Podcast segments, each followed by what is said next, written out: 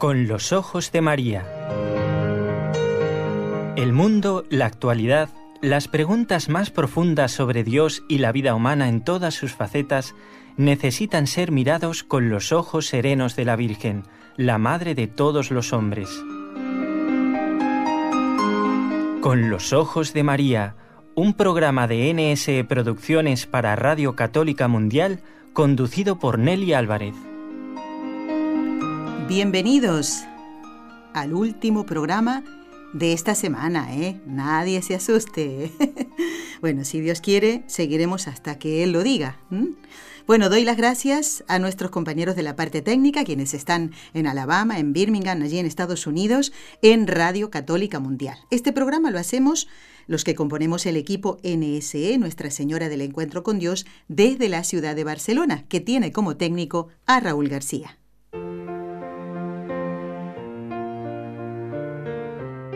Destellos sacerdotales.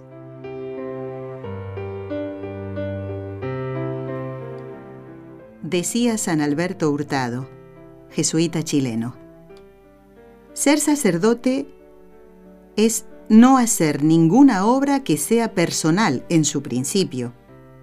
Es entregar a Él el cuerpo y el alma para que Él continúe bendeciendo, purificando, salvando, obrando, como lo hizo cuando estuvo en la tierra.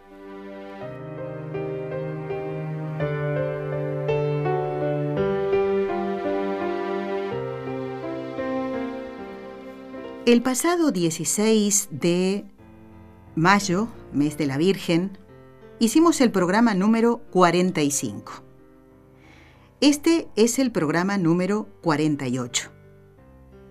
¿Y qué tienen en común, además de pertenecer al ciclo de estellos sacerdotales? Tienen en común que hoy vamos a seguir relatándote historias que te van a sorprender, historias que tienen que ver con los sacerdotes. Esta historia que ahora voy a relatarte tiene como protagonista a un niño africano. Un niño que vivía en un pueblo y que recibió la fe gracias a los sacerdotes espiritanos.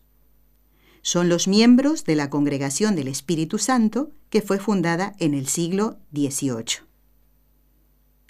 En una misa que celebraron estos sacerdotes, uno de ellos se llamaba el padre Braquemón, y leo textual, como escribió el protagonista de esta historia. Fue en el contexto de la Eucaristía diaria donde el padre Marcel, descubriendo mi ardiente deseo de conocer a Dios e impresionado quizá por mi amor a la oración y mi fidelidad a la misa diaria, me preguntó si quería entrar en el seminario. Con la sorpresa y la espontaneidad que caracterizan a los niños, le contesté que me encantaría, aunque sin saber a qué me comprometía exactamente, porque no había salido nunca del poblado, ni conocía la vida del, seminario. Él me explicó que era una casa sustentada en la oración y en el amor de toda la iglesia.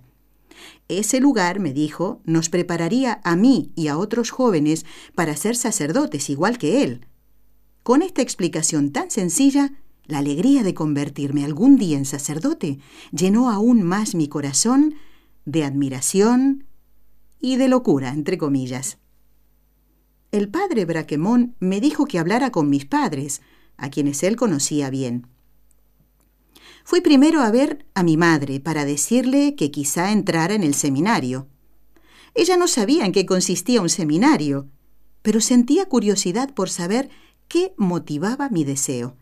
Le expliqué que se trataba de ingresar en una escuela especial, que me prepararía para ser sacerdote y consagrarme a Dios como los padres espiritanos. Mi madre, abriendo los ojos como platos, me, dijo que había perdido la cabeza o que no había comprendido lo que me había dicho el sacerdote. Para ella y para los habitantes del poblado, todos los sacerdotes eran necesariamente blancos. De hecho, le parecía imposible que un negro, que una persona de color, pudiese ser sacerdote. Estoy leyendo textual el libro. Así que era obvio que había malinterpretado las palabras del padre Marcel. Y me aconsejó que hablara con mi padre, convencida de que acababa de contarle una estupidez sin ningún recorrido. Ese mismo día fui a buscar a mi padre al campo y me encontré con la misma reacción. Intenté decirle que era el padre Braquemón quien me lo había sugerido. Sí, yo podía ser como él. Con una sonrisa llena a la vez de ternura e ironía, papá me estrechó contra él como para consolarme de su escepticismo. Estaba convencido de que acababa de soñarlo la noche anterior.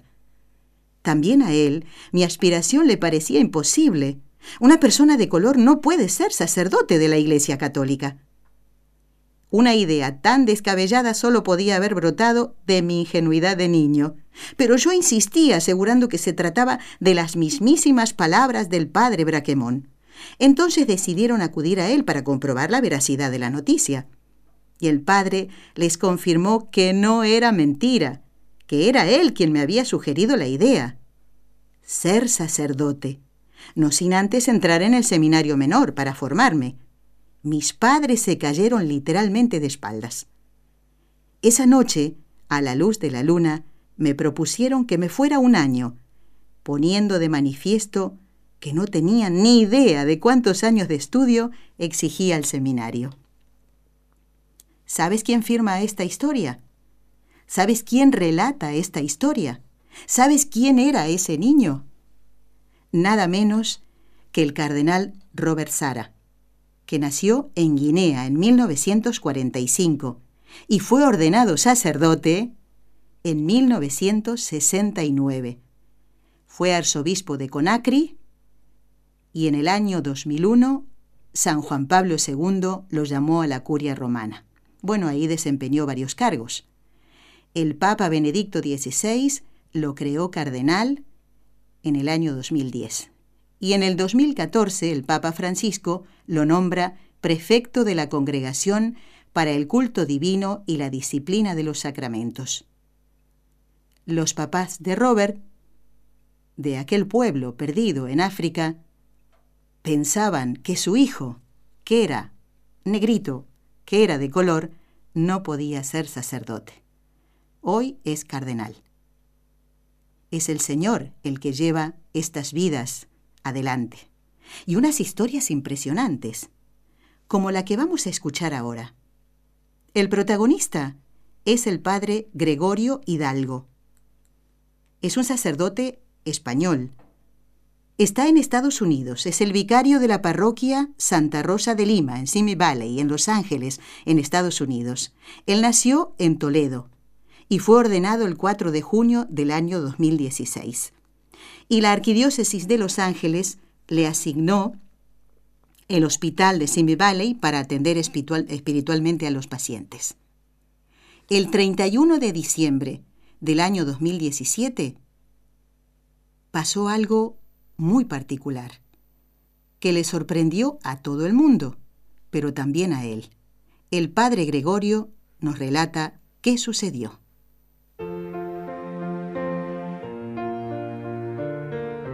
Estados Unidos los sacerdotes tenemos un teléfono especial para las llamadas de hospital y las llamadas de enfermos. Y esa semana me tocaba a mí estar eh, pues en guardia, como diríamos, ¿no? Era el día 31 como a las 8, yo creo que eran las 10, ¿no? Y entonces eh, un muchacho que trabajaba aquí, cerramos muy tarde ese día, un muchacho que trabajaba aquí eh, me dijo, padre, que llaman de una emergencia del hospital. Em, en realidad no era una emergencia, me dijo, es alguien que quiere recibir la comunión, le gustaría recibirla o esta noche día 31 o mañana.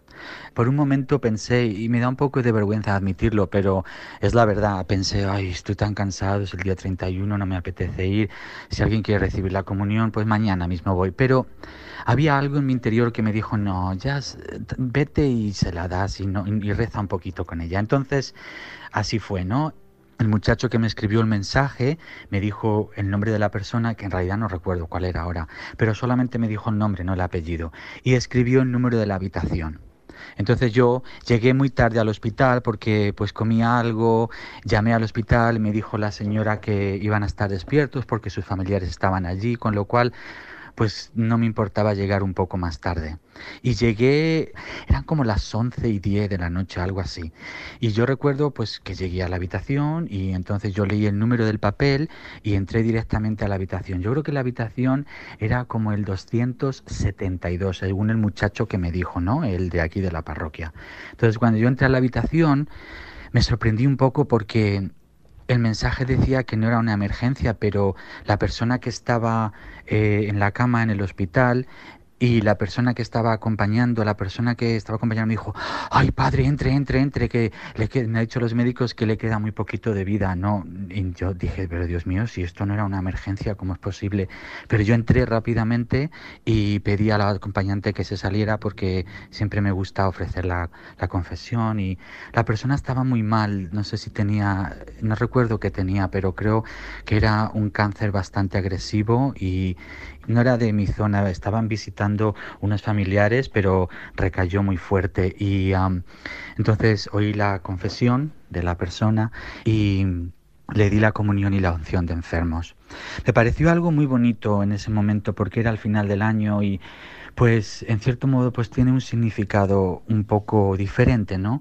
Aunque en realidad debo decir que esto me pasa muy habitual, el llegar al hospital y que alguien pues te llame y te diga, padre, que se está muriendo alguien y entrar, ¿no? Pasa muchísimo.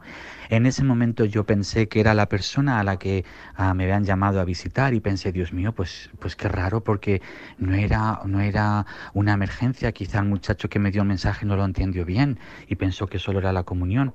Pero en fin, cuando salí de, de la habitación fui a la enfermera porque no tenía el apellido de esta mujer, ¿no? Y le dije, ¿cuál es el apellido de, de, la que está en la habitación 272, creo que era? Y me dijo, pero padre, es que esa no es el nombre de la persona. Usted la que quiere, a quien quiere ir es al 252. Entonces eh, me di cuenta que cometí un error, pero era un error era un error santo, era un error en el que pues estuve donde tenía que haber estado. Entonces, bueno, fui a la habitación 252, a la que originalmente tendría que haber ido, y sí, efectivamente la persona no era una emergencia, solo quería la comunión y había, estaban sus familiares allí, estaban todos esperando a celebrar, y bueno, pues le di la comunión, estuvimos hablando, pero la persona que, a la que yo había visto por equivocación me tenía preocupado, ¿no? Entonces al día siguiente llamé al hospital y me dijeron que había muerto como dos o tres horas después de la medianoche, como a las dos o las tres de la mañana. Entonces, me pareció algo maravilloso en el sentido de que incluso cuando uno comete errores, aunque sean errores sencillos, aunque no sean errores monumentales ni errores que tengan mucha drama, pues el error que yo cometí fue equivocarme de habitación. Esos errores, si, si uno está abierto a que Dios actúe, uno tiene siempre la disponibilidad de que Dios nos use. Y quizá el, mensaje fue tan fuerte porque era el último día del año y porque esto fue lo que yo creo que más impactó, porque trae un un mensaje de esperanza, de que Dios siempre, siempre va a estar ahí con nosotros, va a usar cualquier cosa que nosotros le dejemos, no para hacer algo en contra de nuestra libertad, sino para mostrarnos su amor y para mostrarnos que Él siempre está con nosotros. Es un mensaje que a mí me, me ayuda mucho desde ese día porque creo que Dios siempre nos está diciendo, mira, aunque no quieras, aunque, aunque solo lo desees un poquito, con ese deseo me es suficiente para mostrarte mi amor y mi perdón. Yo le pido a la gente que si queremos esperanza, si queremos amor, si queremos perdón, nosotros tenemos que ser un poquito de esperanza y de amor y de perdón para los demás, para que Dios pueda actuar a través de nosotros, incluso cuando cometamos errores. Esta era la voz del padre Gregorio Hidalgo. Se hizo muy conocido en las redes sociales por este hecho y por otros, ¿eh? porque el Señor le ha puesto, como dice, ¿eh? para estar en el lugar donde tiene que estar. Él es el vicario de la parroquia Santa Rosa de Lima en Simi Valley, en Los Ángeles, Estados Unidos. Y mm, decía el padre Gregorio, Dios está para mostrarnos su amor, sin duda.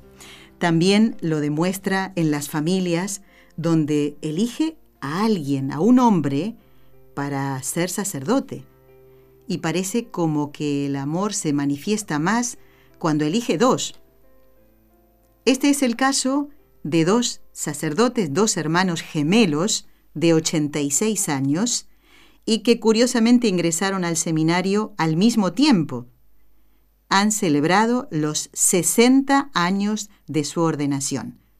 Ellos son el padre Patrick y el padre John O'Neill. Ellos recibieron el sacramento del orden en el monasterio de la Congregación del Santísimo Sacramento de Ballarat, en Australia, el 16 de marzo de 1958. Bueno, los han entrevistado, lógicamente, porque llama la atención, no solo por ser dos hermanos, sino por ser dos gemelos, nacer con un poquito de diferencia uno del otro, el mismo día, la misma hora prácticamente, y que el Señor los eligiera para ser sacerdotes.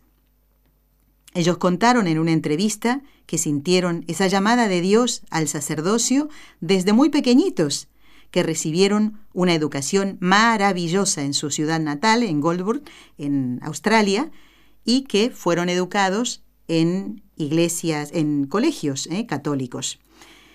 Y mm, bueno, le preguntaron al padre Patrick, ¿no? Que por qué quería ser sacerdote. Y él dice que, que no lo sabe, pero sé que ha sido una vida muy feliz. No me hubiera gustado hacer otra cosa.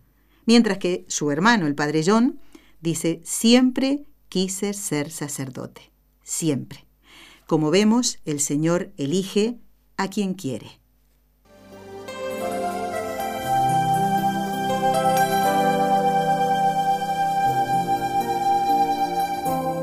Estás escuchando en Radio Católica Mundial el programa Con los Ojos de María, en vivo y en directo, presentado por el equipo Nuestra Señora del Encuentro con Dios desde Barcelona.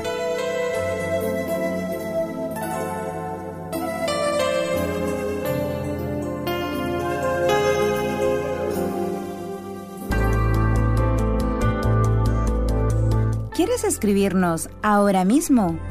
Puedes hacerlo al siguiente correo electrónico con los ojos de María arroba nsradio.com.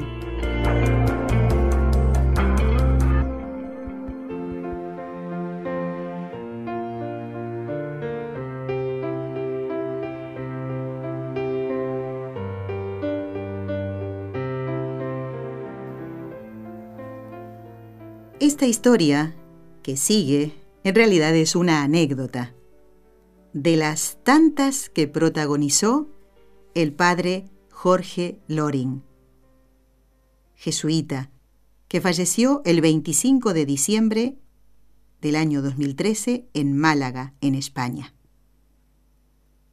Vamos a escuchar nuevamente a Román Martínez del Cerro García de Blanes. Él vive en el puerto de Santa María, cerca de Cádiz, es economista, jubilado, de 70 años, y fue durante bastantes años chofer del padre Lorin. Nos va a relatar una anécdota y mediante la escucha vamos a comprender cómo el buen ejemplo de un sacerdote que está en un momento de dificultad puede cambiar un corazón frío.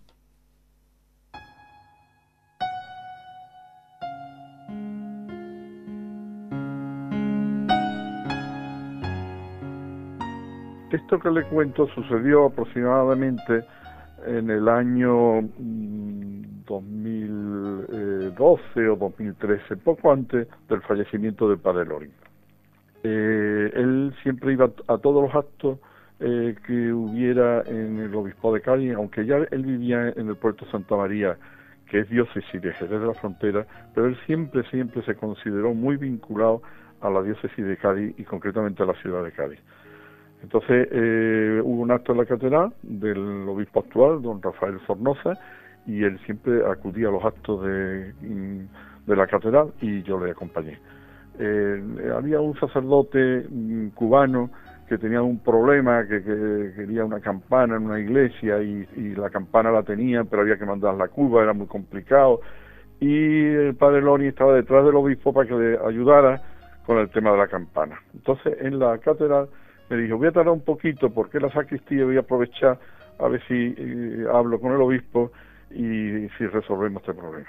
Entonces él entró en la, sacristía, había ya muchos sacerdotes que habían entrado y yo me quedé en, la puerta con, con, varias personas. Entonces de pronto hay un muchacho relativamente joven que se nos acerca y dice, mm, perdone, perdone, ¿este es el padre Lori, el que he visto? ¿Es el padre Lori que está aquí? Y digo, sí, sí, el padre Lori. Pero el, Jorge Lori, sí, sí, sí, el padre Jorge Lori. Mire usted, es que, es que yo tengo que hablar con él, es que yo le tengo que agradecer, es que... Bueno, pero vamos a ver, cuenta usted, dice, le voy a contar.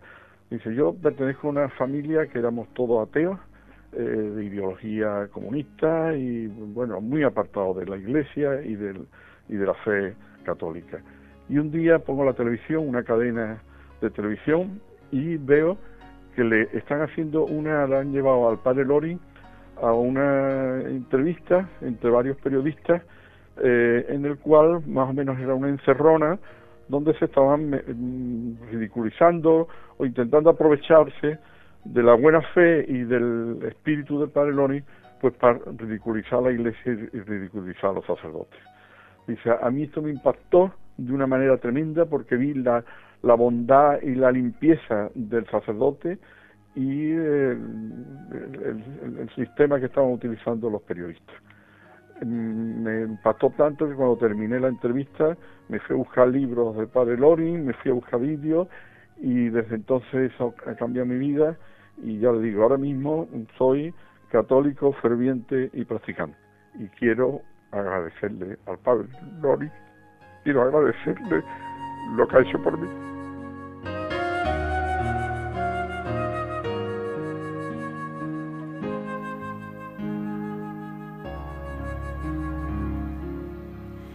No es extraño que uno se emocione, ¿verdad?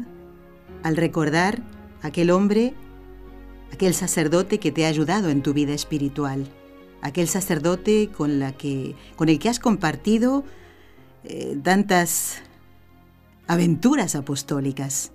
En este caso, no es extraño que Román, que fue durante años chofer del padre Lorin, se emocione al relatarnos esta anécdota el ejemplo del Padre, su rectitud, ¿eh? su ecuanimidad, en momentos de alegría, si hay que ir a hablar con el obispo para ayudar a un sacerdote cubano, o momentos en el que se están burlando de él, el Señor toca los corazones, como el de este joven que se acercó a Román, al chofer del padre Lorin, para relatarle esta anécdota.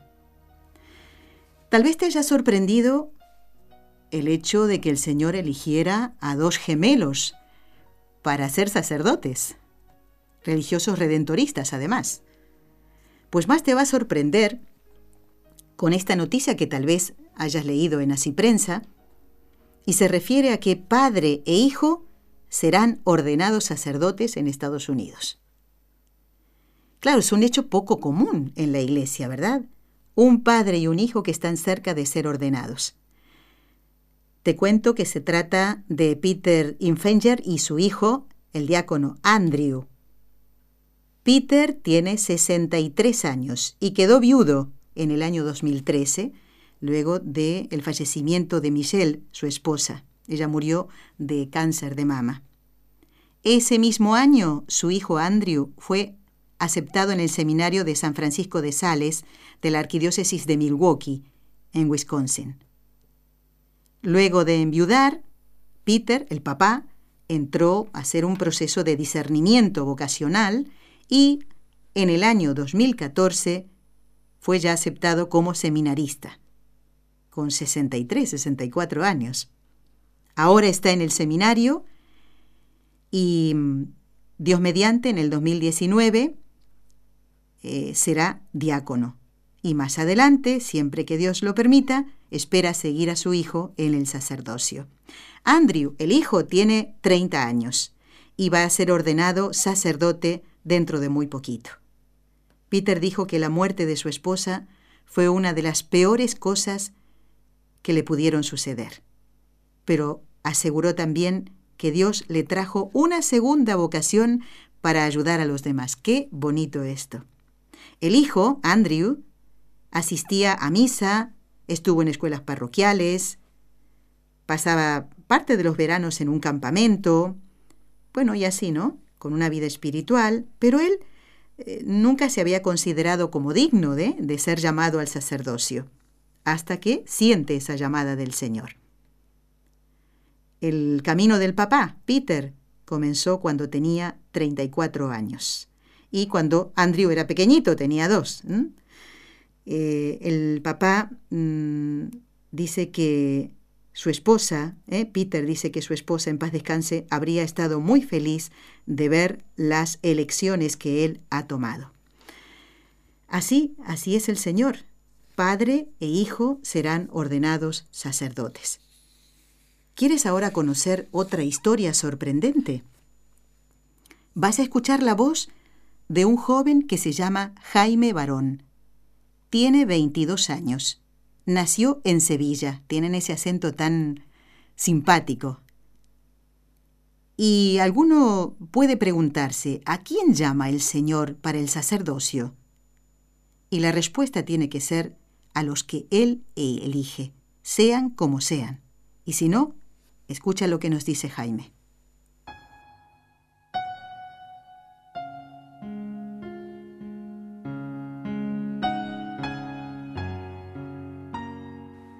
Te voy a contar quién era, quién soy, quién he sido. Yo creo que esto empieza más o menos con 12 años. Empiezo lo típico, a salir con mis amigos a la calle, tomándonos nuestras primeras cervezas, las primeras salidas, ¿no? Con las niñas y tal. Todo en un ambiente muy inocente. Pero poco a poco ese, ese ambiente se, se empezó a pervertir. También yo volqué toda mi vida en ello, ¿no? En salir a la calle, en el alcohol. Y además también pues yo siempre desde chico fui una persona que le gustó mucho leer, que tenía muchas grandes ideas de cambio y tal. Y veía la situación de Europa, de España. Y empezaron a caer en mis manos en esos tiempos libros de propaganda nacional socialista. Y claro, con esa edad uno tiene una capacidad de, discernimiento. Y cuando esos libros empiezan a caer en mí, pues todas esas ideas empiezan a calar en mí. Y empiezo a militar en, en partidos nacional socialistas. Entonces, claro, esto lo unes a mi personalidad, que siempre fue bastante impulsiva, no violenta, pero esa impulsividad muchas veces cuando ya no la, controlaba, pues me llevaba a la violencia. Y entonces me empecé a juntar con gente mayor que yo, que profesaba estas ideas, y nos dedicamos a, ¿no? Nos formábamos en estas ideas, hacíamos manifestaciones, luchábamos por nuestras ideas, pero también muchas veces lo que solíamos hacer es simplemente nos emborrachábamos y salíamos a la calle y nos pegábamos con los que tuviesen idea contraria, me pegaba pues con, con, aquel cuando no había nadie que te encontrase, pues tú tenías que descargar esa ira con alguien y al final la acababa descargando con el primero que te encontrase. Entonces mi vida, ¿no? mi vida personal se fue impregnando de, de esto, de, ¿no? de alcohol, de violencia, hasta el punto de, de destrozar mi vida. Con 14 años, 15 años, todo esto empezó a entrar en mi casa, empezó a destrozar mi familia. Con mis padres pues pues no hablaba con ellos, simplemente si hablaba era para chillarme, para pegarme, me iba de casa diariamente. Entonces cuando uno destroza su hogar, no tiene paz, en su casa, lo que hace es salir a su casa, sale la, a la calle para olvidarse. Me bebía cuatro litros de cerveza y para cuando perdía la cabeza por culpa del alcohol, pues esa desazón que tenía dentro, como ni con alcohol la ahogaba, tenía que desahogarla y, y mi, mi salida era la violencia. Pues esto conllevó que ya con 16 años también de los estudios, y mi vida era esa, me salía a la calle a las 9 de la mañana, y a las 9 y 10 ya estaba bebiendo mi primera cerveza, y claro, tú te rodeas con tus amigos de tu barrio, te rodeas con, con la gente también que piensa igual que tú, y ves cómo te ríen las gracias, como, como siendo tú también más chico, pues te ves muy subido, muy fuerte, te ves más fuerte de tu barrio, no sé qué. Pero realmente cuando llegaba la hora de la noche no, no, conciliaba, el, no conciliaba el sueño porque me venían todos estos, todos estos fantasmas a la cabeza, veía mi vida, como la estaba destrozando, pero no era capaz yo de reaccionar ante ello. Y tú te preguntas, ¿cómo salí de esto? Pues bueno, fueron varios hechos los que me llevaron a, iniciar un proceso de cambio y todo se inicia con un viaje, un viaje a Calcuta en el que hago voluntariado con las misioneras de la caridad. las hermanas de la Madre Teresa. En aquel punto de mi vida yo, mi relación con Dios era nula, ¿no? De hecho, pues la religión cristiana era bastante contraria a mis ideales. Sin embargo, ahí en Calcuta, a través del ejemplo de las hermanas, de su vida de entrega y sacrificio y oración, yo vi en ellas un destello de ese amor divino. Y su paz y su felicidad hicieron que mi corazón empezase a anhelar lo que ellas tenían. También el compartir con ellas horas de adoración ante el Santísimo fueron abriendo todo mi ser a ese amor de Dios y me iba haciendo consciente de la sed que yo tenía de Dios, hasta llegar al punto de yo rendirme a ese amor infinito y dejar que Jesús penetrase en mi vida. Y en ese momento es cuando ya cambió todo.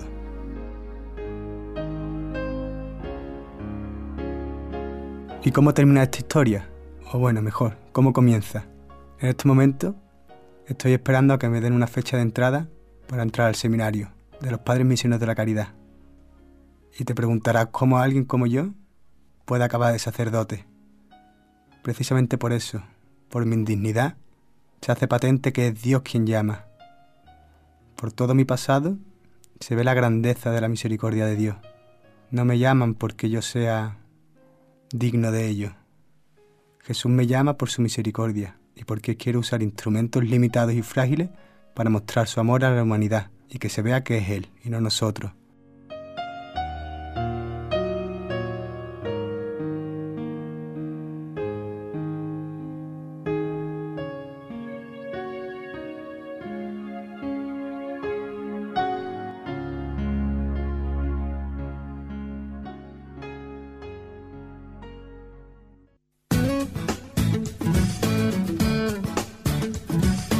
Deseas participar en vivo en el programa Con los Ojos de María en Radio Católica Mundial, marca el siguiente número de teléfono 1866-398-6377 si llamas desde Estados Unidos o Puerto Rico.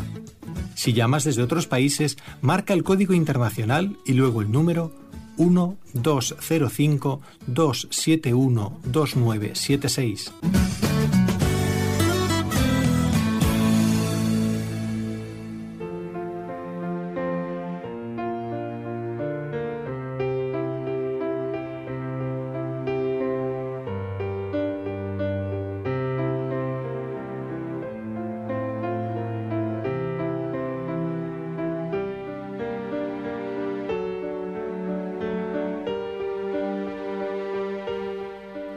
Bueno, bueno, confieso que después de escuchar este testimonio, el de Jaime, que estuvo aquí en este estudio grabando esto, eh, que me emociono ¿no? cada vez que lo, escucho y además este mismo día que vino a grabar eh, este audio, estuvimos en una parroquia aquí en la ciudad de Barcelona, donde todos los lunes hay adoración al Santísimo. Hay cientos de jóvenes allí, rezando en silencio, y allí estuvo Jaime para dar su testimonio, este mismo, ¿no? Y uno no puede menos que emocionarse al escuchar esto, todo lo que él decía, ¿no? Él estaba sediento de Dios. Y cómo el ejemplo de alguien, el ejemplo de un cristiano, puede llevar a un joven a descubrir que Dios lo llama para ser sacerdote. Y en este caso, el ejemplo de las misioneras de la caridad de, Santa Teresa de Calcuta. Qué bonito, ¿eh? Estas son las historias que me sorprendieron a mí al conocerlas y queremos traerlas a este programa de hoy. ¿eh? Es el programa número 48 del ciclo Destellos Sacerdotales. Quiero hoy dar las gracias al padre Gregorio Hidalgo, que después de perseguirlo, pobrecito tan ocupado, pues eh, nos envió el audio de, aquello que pasó el 31 de diciembre del año pasado. Ese error, entre comillas, eh, de equivocarse de habitación, porque a quien atendió primero tenía más necesidad. El Señor llamaría a esa persona a su encuentro tres horas después, más o menos, de recibir los últimos sacramentos. Quiero dar las gracias también a don Román Martínez del Cerro García de Blanes, que fue, como dije, durante muchos años chofer del padre Jorge Lorin. El padre Jorge Lorin había nacido aquí en Barcelona en 1921. Eh, era el mayor de ocho hermanos Y fíjense lo que hace el Señor en una familia tan generosa, con unos padres tan generosos. Pues pidió más generosidad. Siete de ellos se hicieron religiosos. Y bueno, la menor es la que contrajo matrimonio. El padre Lorin había sido ordenado en el año 1954. Había dado conferencias. Bueno, ustedes lo habrán visto seguramente tantas veces como yo en, en EWTN en esa serie que grabó. Y bueno, darle las gracias también ¿no? a Madre Angélica y a todo el equipo de WTN por haber grabado esta serie. Y también doy las gracias a este joven que escuchábamos al final, a Jaime Barón. Mm, no sé si ya tendrá la fecha de entrada en el seminario, tal vez sí, ¿eh? porque esto lo grabamos, creo que fue el mes pasado, y lo teníamos reservado para estos programas, donde te estamos contando estas historias que sin duda te sorprenden.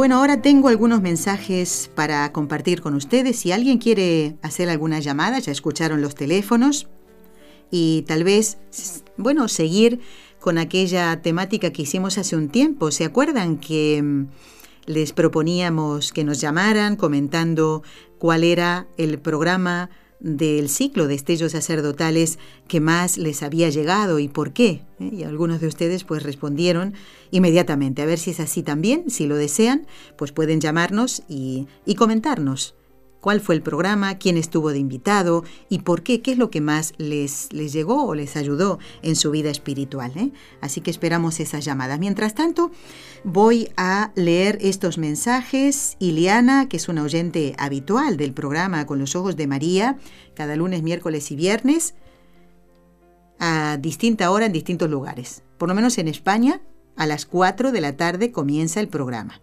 Ahora nos falta poquito tiempo para terminar, luego vamos a rezar las tres Ave Marías. ¿eh?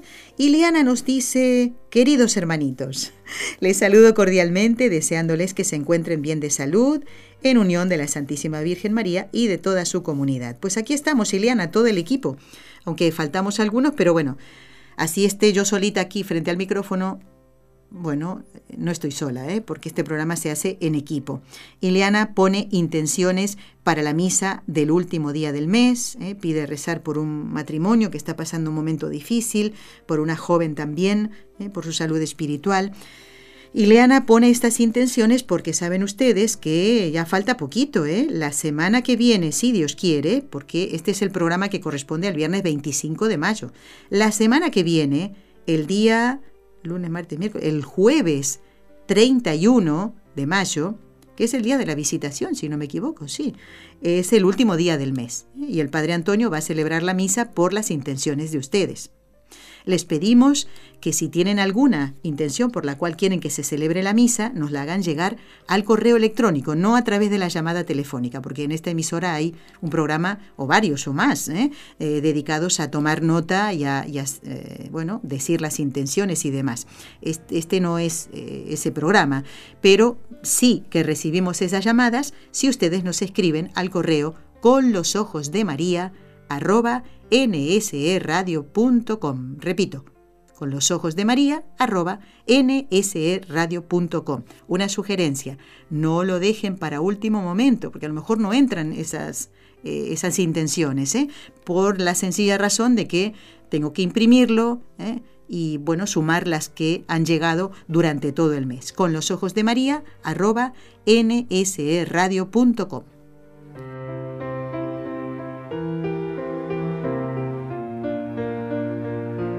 También nos escribió Adriana y dice, señora Nelly, un saludo muy especial y muchas gracias por el programa con el doctor Manuel Ocampo sobre los dones del Espíritu Santo. Dice que está atenta a la segunda parte. Muy bien, Adriana, así se hace. ¿eh?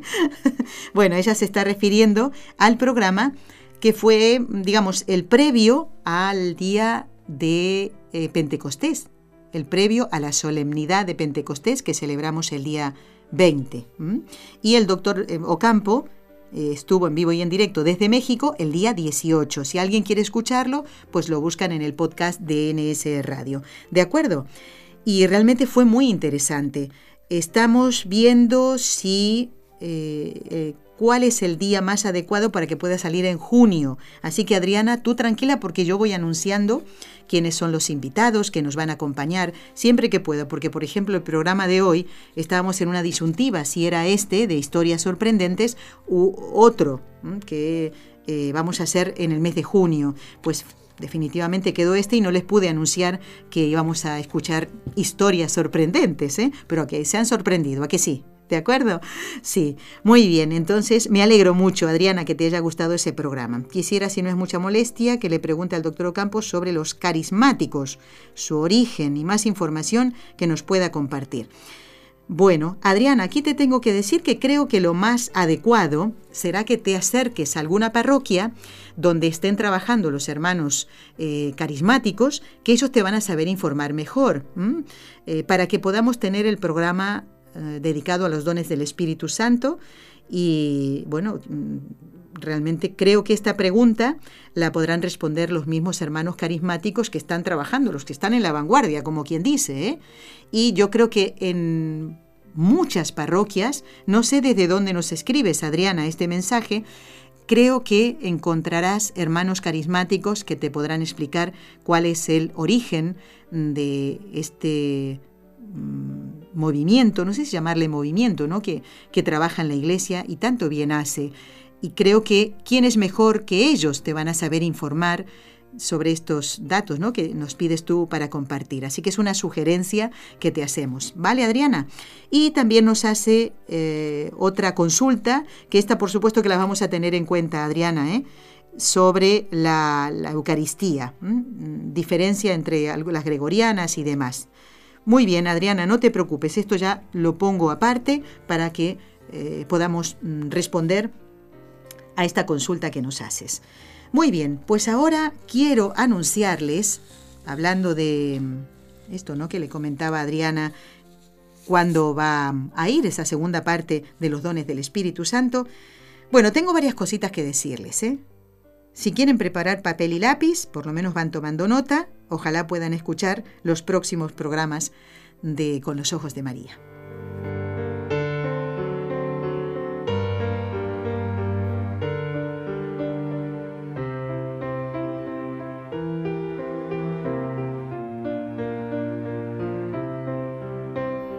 Bueno, atención, atención. Aquí vamos.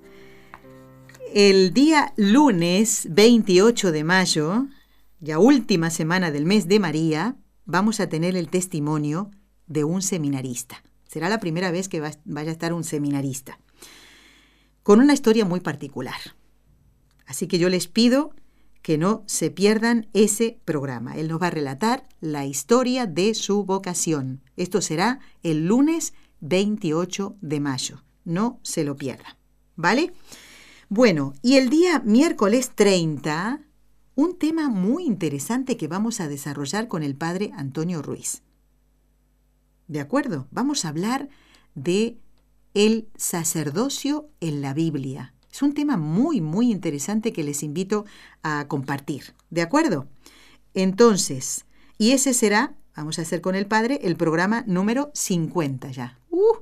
Parece mentira, con el Padre Antonio estamos haciendo programas como puntuales, ¿cómo decirles? Con él hicimos el primer programa de destellos sacerdotales el 8 de diciembre pasado. Con él vamos a hacer el programa número 50. Y si Dios lo quiere, a lo mejor el programa número 100, no sé. bueno, el Padre realmente es admirable. La paciencia que nos tiene, siempre proponiéndoles, eh, proponiéndole distintos temas para tocar y para estar en el programa, y él siempre diciendo que sí. ¿eh? Realmente es un sacerdote misionero entregado realmente a su labor y bueno, en este caso en medios de comunicación. No todos los sacerdotes eh, desean estar en medios de comunicación. Algunos, les tengo que confesar, han hecho un esfuerzo muy grande para poder responder a, esta inquietud nuestra de que nos cuente su vocación. Hay algunos otros que no les cuesta para nada, pero a otros sí, entonces tiene muchísimo mérito. Bueno, mmm, los sacerdotes. Ellos necesitan más que nunca nuestra oración. No podemos negar eh, ese, esa caridad para con ellos. Hemos escuchado en estos casi 50 programas tareas anécdotas, historias, cómo entraron al seminario, si fue fácil, para algunos de ellos fue muy difíciles, muy difícil.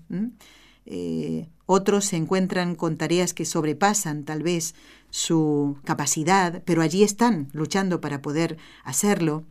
Otros que tienen discapacidad. Y hasta dijeron, pero hombre, ¿cómo voy a ser yo sacerdote? Y el obispo le dice, tú vas a evangelizar. Y bueno, así, historias que nos sorprenden realmente. ¿eh? Quiero recordarles que el 16 de mayo y este 25 hemos hecho estos dos programas de historias que nos sorprenden. ¿A qué iba entonces? Volviendo a la oración. Los sacerdotes necesitan nuestra oración.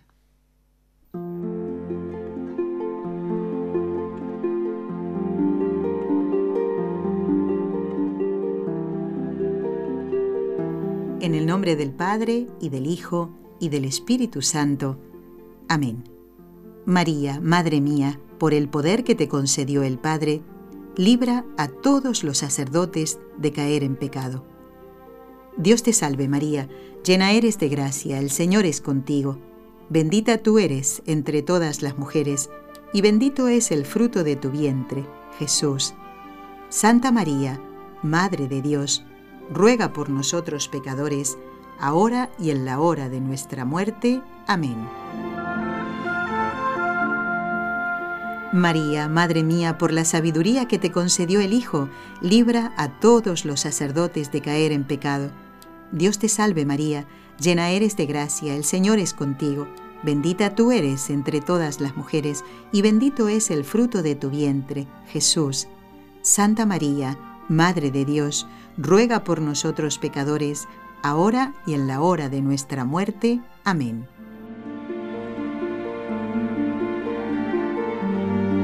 María, Madre mía, por el amor que te concedió el Espíritu Santo, libra a todos los sacerdotes de caer en pecado.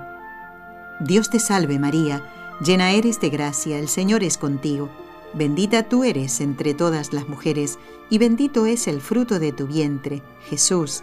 Santa María, Madre de Dios, ruega por nosotros pecadores, ahora y en la hora de nuestra muerte. Amén.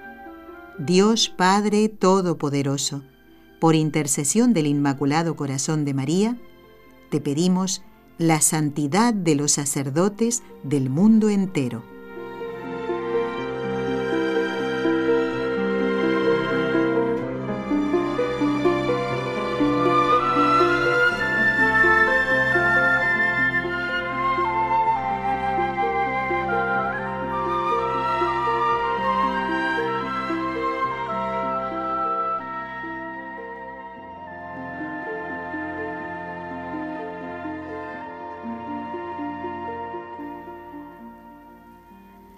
Bueno, bueno, ya está a punto de comenzar el mes dedicado al corazón de Jesús.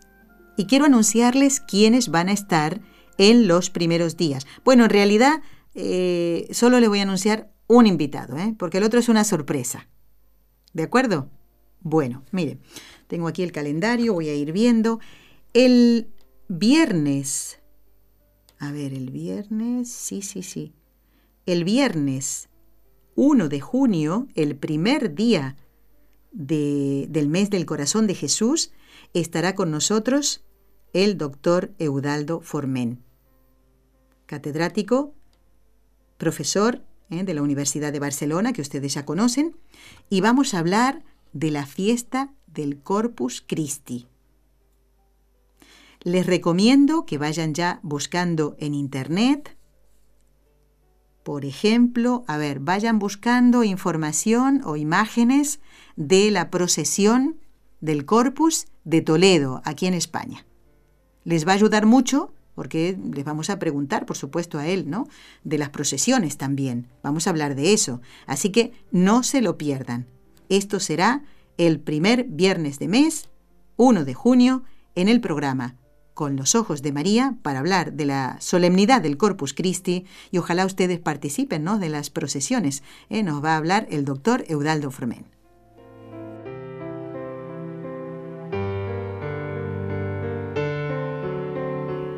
Bueno, bueno, y El día 8, es decir, exactamente una semana después de eso, va a haber dos sorpresas. Pero eso sí que no se las puedo decir porque si no va a dejar de ser sorpresa. ¿Sí? Bueno, vamos a hablar también del mes del corazón de Jesús, de las promesas, eh, de Santa Margarita María, también de em, del Beato Bernardo de Hoyos, que es el mensajero del corazón de Jesús aquí en España. Santa Margarita fue en Francia. Y les recomiendo que no se pierdan ese programa. Como digo, va a haber dos sorpresas. Una de ellas es el invitado que nos va a acompañar y la otra tiene que ver también con el mismo invitado. Así que apuntar 8 de junio, promesas del corazón de Jesús, mes del corazón de Jesús, entronización del, del, corazón de Jesús, así que no se lo pierdan. Doble sorpresa el 8 de junio en Con los Ojos de María.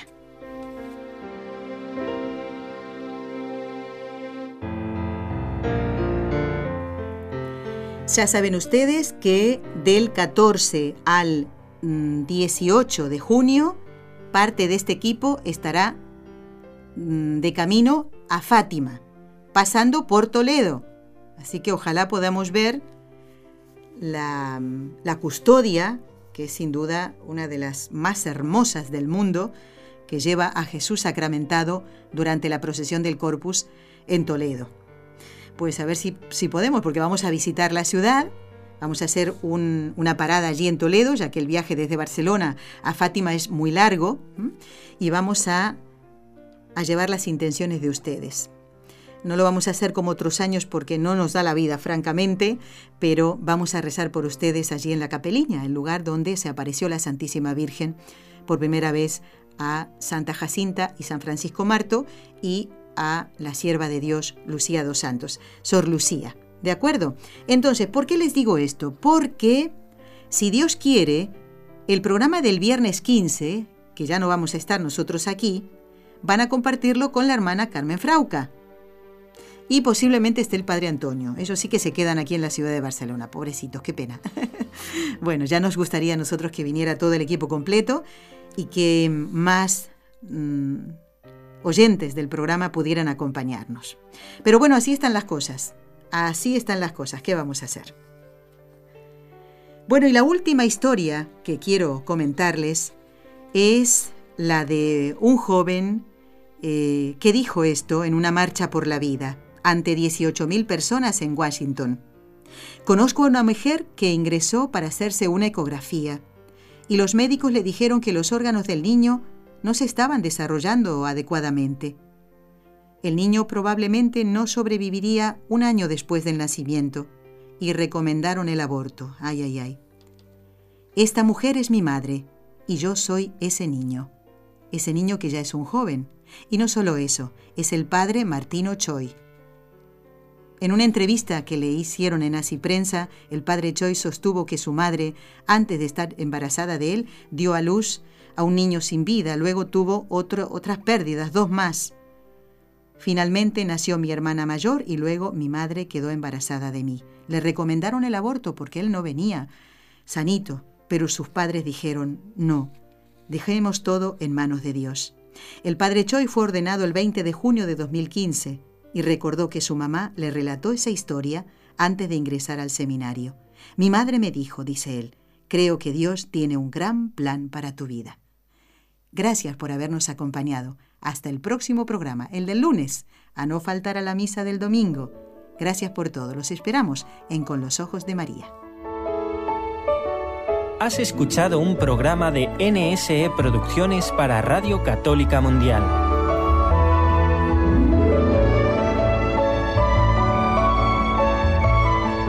¿Quieres conocernos? Escríbenos al correo electrónico con los ojos de María arroba nsradio.com. Envíanos tus sugerencias o comentarios con los ojos de María arroba nsradio.com.